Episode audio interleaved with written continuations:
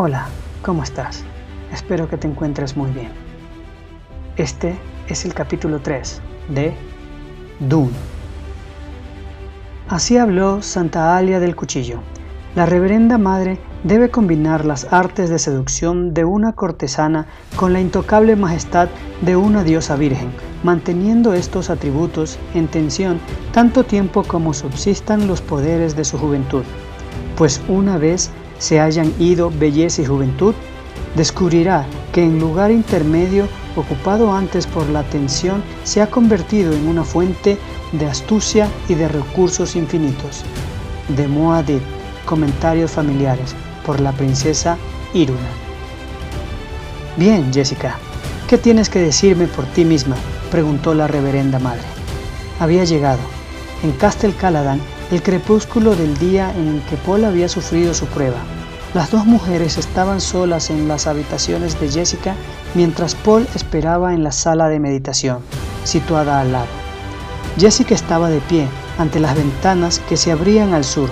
Miraba sin ver las coloreadas nubes vespertinas, más allá del prado y del río. Oía sin escuchar la pregunta de la reverenda madre. Ella también había sufrido la prueba hacía tantos años de ello. Una jovencita delgada, de cabellos color bronce, con el cuerpo torturado por los vientos de la pubertad. Había entrado en el estudio de la reverenda madre Gaius Helen Mohian, censor superior de la escuela Bene Gesserit en Wallach 9. Jessica contempló su mano derecha, flexionó los dedos, recordando el dolor, el terror, la rabia. Pobre Paul susurró, te he hecho una pregunta, Jessica. La voz de la vieja mujer era brusca e imperativa. ¿Qué? Oh. Jessica extrajo su atención del pasado e hizo frente a la reverenda madre, que estaba sentada con la espalda apoyada en la pared de piedra entre las dos ventanas que miraban al este. ¿Qué debo deciros? ¿Qué debes decirme? ¿Qué debes decirme? La vieja voz tenía un tono de burla cruel. Sí, he tenido un hijo, estalló Jessica, y sabía que la vieja la había llevado deliberadamente hasta la irritación. Se te había ordenado que engendraras solamente hijas a los Atreides. Significaba tanto para él, se justificó Jessica. Y, en tu orgullo, pensaste que podías engendrar al Kwisatz Haderach. Jessica irguió la cabeza. Tuve en cuenta la posibilidad. Pensaste tan solo en el deseo de tu duque de tener un varón, restalló la vieja mujer, y sus deseos no tienen nada que ver con esto. Una hija Atreides hubiera podido casarse con un heredero Harkonnen, y la brecha hubiera quedado cerrada. Complicaste las cosas de forma impredecible. Ahora corremos el riesgo de perder ambas líneas genéticas. No sois infalible, dijo Jessica. Sostuvo la mirada de aquellos fríos ojos lo que está hecho, está hecho, dijo finalmente la vieja mujer. He formulado votos de que nunca lamentaré mi decisión, dijo Jessica. Muy noble por tu parte, se mofó la reverenda madre. Ningún lamento, ya lo veremos, cuando huyas con tu cabeza puesta a precio y con todas las manos alzadas contra tu vida y la de tu hijo. Jessica palideció. ¿No hay otra alternativa? ¿Alternativa? ¿Cómo puedes preguntar esto a una Bene Gesserit? Solo quiero saber lo que habéis podido ver en el futuro con vuestros poderes superiores. Veo en el futuro lo mismo que he visto en el pasado. Conoces bien nuestros asuntos, Jessica. La raza sabe que es mortal y teme el estancamiento de su herencia. Es el flujo de la sangre, la urgencia de mezclar las características genéticas sin una planificación. El imperio, la compañía Choam, todas las grandes casas. Tan solo son los restos de naufragios arrastrados por este flujo. La Choan, murmuró Jessica. Supongo que ya ha decidido cómo repartirá los despojos de Arrakis. ¿Qué es la Choan sino una veleta moviéndose al soplo de nuestro tiempo? dijo la vieja mujer. El emperador y sus amigos controlan actualmente el 59,65% de los votos del directorio de la Choam. Seguramente han visto lo provechoso que es esto y cómo otros también verán lo mismo. La potencia de sus votos se verá incrementada. Así se hace la historia, muchacha. Eso es exactamente lo que me hace falta ahora, dijo Jessica. Un repaso de historia. No seas sarcástica, muchacha. Sabes tan bien como yo cuáles son las fuerzas que nos rodean. Nuestra civilización reposa sobre tres puntos. La Casa Imperial, en equilibrio entre las grandes casas federadas del Landsrat, y entre ellas la cofradía y su maldito monopolio de los transportes interestelares. En política, el trípode es la más inestable de todas las estructuras, y ya sería malo sin las complicaciones de una cultura comercial feudal que da la espalda a cualquier ciencia. Restos arrastrados por el flujo, repitió Jessica amargamente. Y los restos, aquí, son el duque Leto, y son también su hijo, y son también... Oh, cállate muchacha. Cuando entraste en este juego sabías muy bien cuál era el avispero en que ibas a encontrarte en él. Soy una Bene Gesserit, citó Jessica. Existo tan solo para servir. Exacto, dijo la vieja mujer. Y todo lo que podemos esperar es impedir que todo esto provoque una conflagración general, a fin de preservar todo lo que podamos de las líneas genéticas más importantes. Jessica cerró los ojos, sintiendo el escosor de sus lágrimas a punto de brotar. Combatió el temblor interno que la sacudía, el temblor externo la respiración jadeante, el batir desordenado del pulso, el sudor, el sudor de sus palmas. Entonces dijo, pagaré por mis errores, y tu hijo pagará contigo. Le protegeré tanto como pueda. ¿Protegerle? chasqueó la vieja mujer. Sabes bien lo débil que es. Si le proteges demasiado, Jessica, nunca será lo suficientemente fuerte como para alcanzar su destino, cualquier destino. Jessica se volvió y miró al otro lado de la ventana, las sombras cada vez más densas. ¿Es realmente tan terrible ese planeta Arrakis? Bastante malo, pero no totalmente malo. La misionaria protectora pasó por allá y lo mejoró un poco. La reverenda madre se alzó, alisando un pliegue de su vestido. Dile al muchacho que venga, debo irme pronto. ¿Debéis? La voz de la vieja mujer se suavizó. Jessica, muchacha, me gustaría estar en tu lugar y asumir tus sufrimientos, pero cada una de nosotras debe seguir su propio camino. Lo sé. Eres para mí tan querida como cualquiera de mis otras hijas, pero no debo dejar que esto interfiera con el deber. Comprendo. La necesidad. Todo lo que has hecho, Jessica, y el por qué lo has hecho. Ambas lo comprendemos pero la sinceridad me obliga a decirte que hay pocas esperanzas de que tu hijo sea totalmente Bene Gesserit. No esperes demasiado. Jessica se sacudió las lágrimas que se habían formado en el ángulo de sus ojos. Era un gesto de rabia, dijo. Me hacéis sentir de nuevo como una chiquilla recitando mi primera lección. Obligó a las palabras a que surgieran. Los humanos no deben someterse nunca a los animales. Un brusco sollozo la sacudió. Dijo en un murmullo, he estado tan sola. Esto forma parte de la prueba, dijo la vieja mujer. Los humanos están casi siempre solos. Ahora, llama al chico. Ha sido para él un día largo y terrible, pero ha tenido suficiente tiempo para reflexionar y recordar. Y debo hacerle algunas otras preguntas acerca de sus sueños. Jessica asintió. Se dirigió hacia la sala de meditación y abrió la puerta. Paul, entra por favor. Paul obedeció con reluctante lentitud.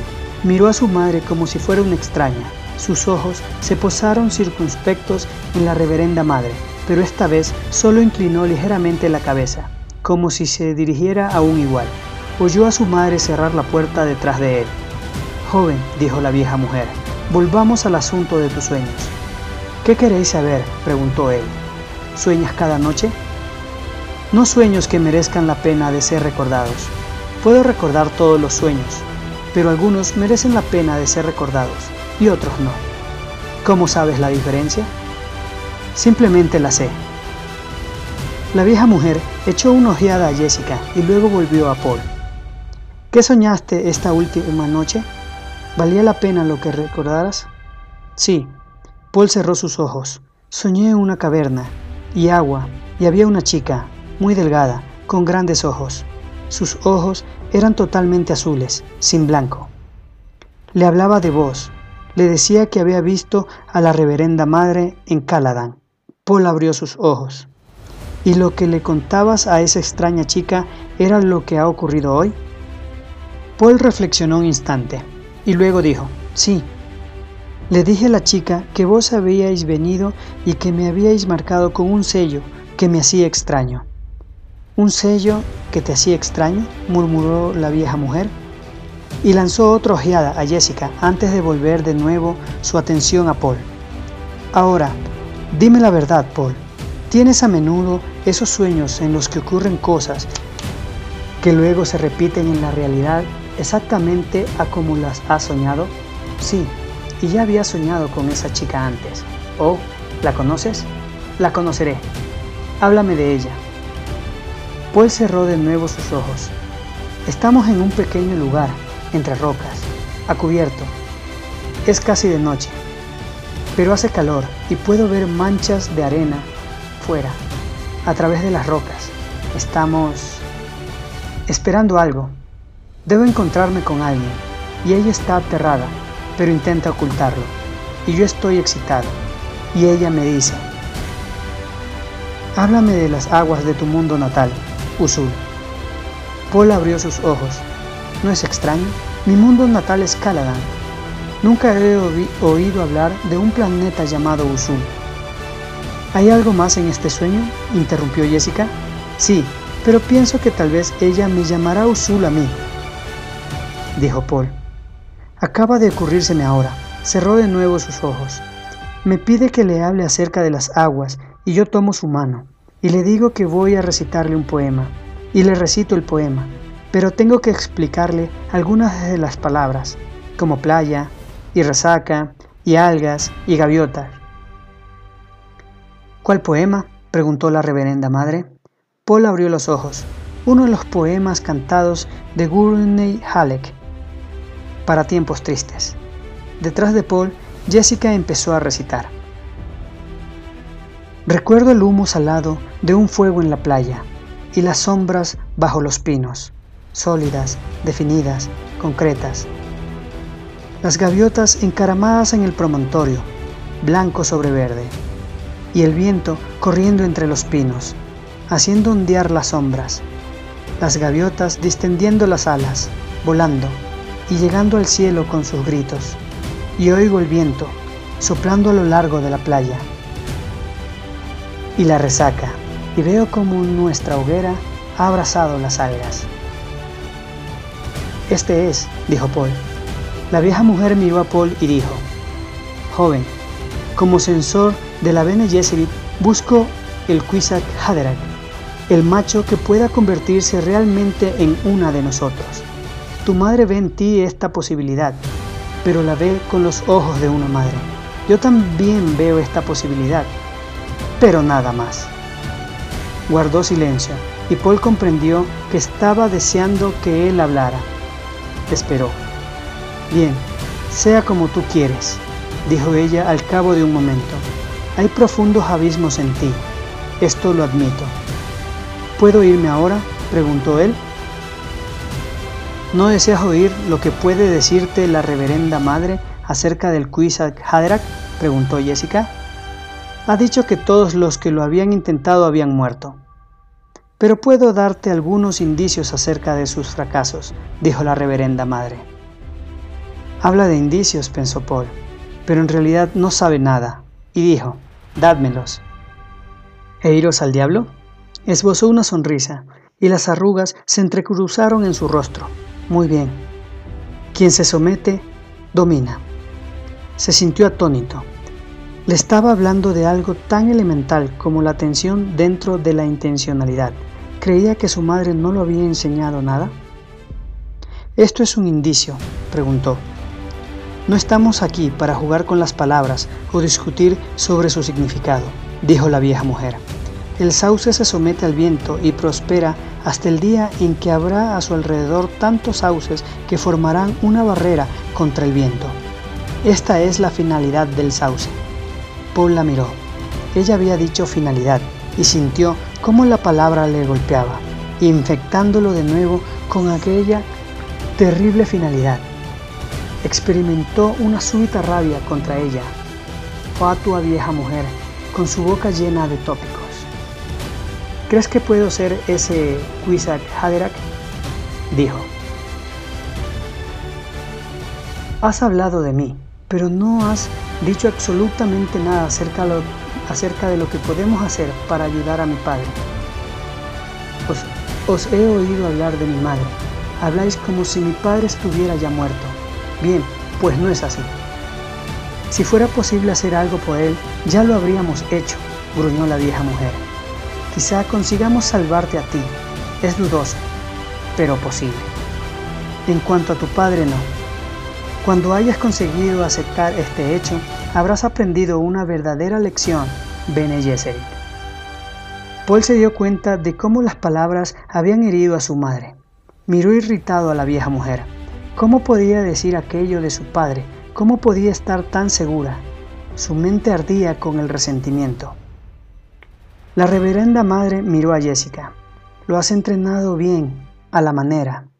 He observado los signos. Yo hubiera hecho lo mismo en tu lugar, y al diablo las reglas.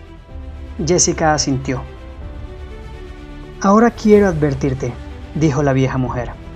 No olvides el orden regular de su adiestramiento. Su propia seguridad requiere la voz. Ya tiene alguna idea de ello, pero ambas sabemos que necesita mucho más, y desesperadamente.